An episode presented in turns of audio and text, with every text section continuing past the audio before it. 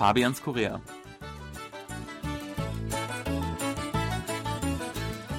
Herzlich willkommen, liebe Hörer. Es begrüßen Sie hier in Joido im Studio Fabian Kretschmer und Sebastian Ratzer. Hallo, liebe Hörer. Nachdem wir ja in der letzten Folge bereits über meine Reiseerfahrungen in der nordkoreanischen Hauptstadt geredet haben, geht es diesmal um die ländlichen Provinzen. Während meines zehntägigen Trips in Nordkorea bin ich quasi einmal quer durch das ganze Land gefahren. Was ich dabei erlebt habe, darüber wollen wir heute reden. Also ich kenne auch hiervon nur wieder einige Fernsehbilder aus Dokumentation und dergleichen. Aber wie war das jetzt für dich, wirklich dort persönlich durchzufahren? Was hast du da gesehen? Was hast du wahrgenommen? Also was ich zuerst mal erwähnen muss, die Reisebedingungen sind relativ erschwerlich. Wenn man hier in Seoul von einer Provinz zur anderen fährt, hat man eine extrem moderne Autobahn. In Nordkorea ist das natürlich nicht so. Das sind quasi so betonierte Flickenteppiche. Die äh, Straßen sind in sehr schlechtem Zustand und von daher ruckelt es immer die ganze Zeit. Und obwohl das auch äh, wirklich die Expressstraßen sind, äh, sieht man immer wieder Fußgänger an den Seiten, äh, Fahrradfahrer und von daher kann man äh, in einer geraden Strecke, auch wenn es kaum Verkehr gibt, nie schneller als sagen wir mal 50, maximal 60 km/h fahren. Man muss dann immer so die doppelte, vielleicht sogar die dreifache Strecke einrechnen, als wenn man es eigentlich gewohnt ist hier in Südkorea aber man wird super entlohnt und zwar mit einer wirklich malerischen Landschaft. Also in den, in den Provinzen sieht man unberührte Natur, ähm, alte Dörfer. Natürlich ist es sehr ähm, ärmlich, das auf jeden Fall, aber auch irgendwie hat es was Idyllisches von der Natur. Also konntet ihr dann auf den Reisen durch das Land durch, auf den Fahrten auch mal anhalten und äh, in so kleinere Dörfer reinschauen?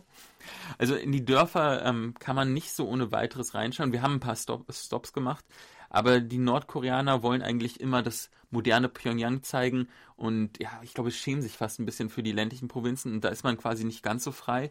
Aber natürlich, man macht ganz viele Stops an äh, Raststätten oder aber auch wenn mal, wie sagt man, die Federung vom Bus nicht ganz mitmacht oder jemand mal auf, auf Toilette muss. Also schon, man, man sieht ja sehr viel und kann sich dann auch einen Eindruck bilden.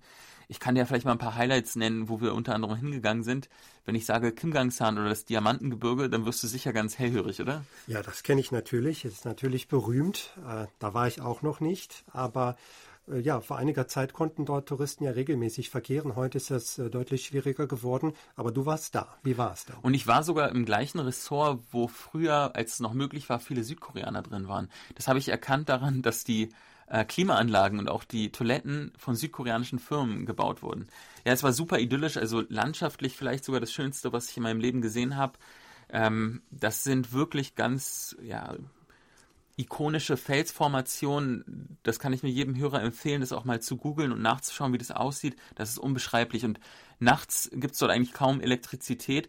Wenn man dann abends in den Himmel schaut, sieht man die Milchstraße und so viele Sterne, wie ich es eigentlich auch noch nie gesehen habe. Also das klingt ganz wunderbar. Jetzt, wie war zum Beispiel dein Eindruck von der Landschaft insgesamt? Also hast du dich da manchmal an Südkorea erinnert gefühlt oder war das doch anders landschaftlich? Natürlich ist es prinzipiell ähnlich, bloß je weiter man nördlich geht auf der koreanischen Halbinsel, umso bergiger wird es. Und im Vergleich zu Südkorea hat man natürlich keine Apartmentbauten in der Provinz. Das heißt, es wirkt so ein bisschen mehr naturbelassener, ein bisschen ursprünglicher. Natürlich aber auch von der Infrastruktur nicht so gut ausgebaut. Ah, ich habe noch was Lustiges. Ähm, vor ein paar Wochen hat ja Trump und äh, Kim Jong-un, die haben sich getroffen in Panmunjom. Ich war nur einen Tag davor an der gleichen Stelle.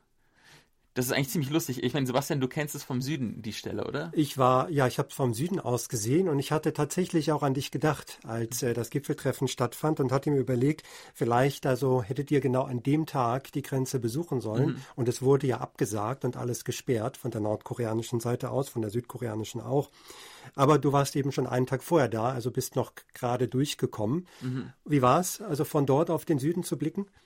Es war wirklich sehr surreal. Also ich habe realisiert, wie nah man eigentlich dran ist. Ich wusste, mein Zuhause in Seoul ist wirklich vielleicht eine Stunde mit dem Auto entfernt, aber klar, man, man ist da irgendwie auch gefangen. Es ist auch ein trauriger Ort, aber sehr interessant und die Sicherheitsvorkehrungen dort waren relaxter eigentlich, als es im Süden ist. Es ging da sehr spaßig zu. Man kann Selfies machen mit den Militärleuten dort und kann auch lachen und, und ähm, ja, ist ein bisschen freier fast. Also es klingt komisch, aber ähm, das war eigentlich sehr relaxed.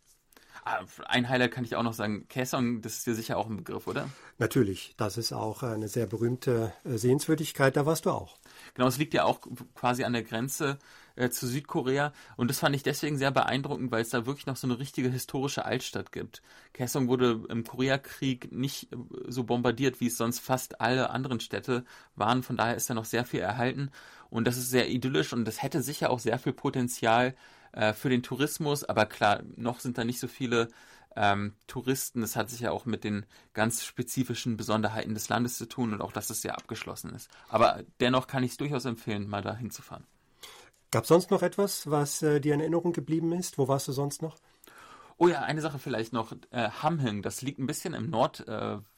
Äh, und das wurde damals aufgebaut von ostdeutschen Architekten, also mit Hilfe der DDR. Und für mich als Deutscher war das sehr interessant, weil viele von diesen Plattenbauten haben mich auch ein bisschen an Berlin erinnert, also an Ostberlin. Aha. Und die sind auch eigentlich relativ gut erhalten, aber leider konnten wir da nicht so richtig viel fotografieren. Das war wieder das gleiche Problem.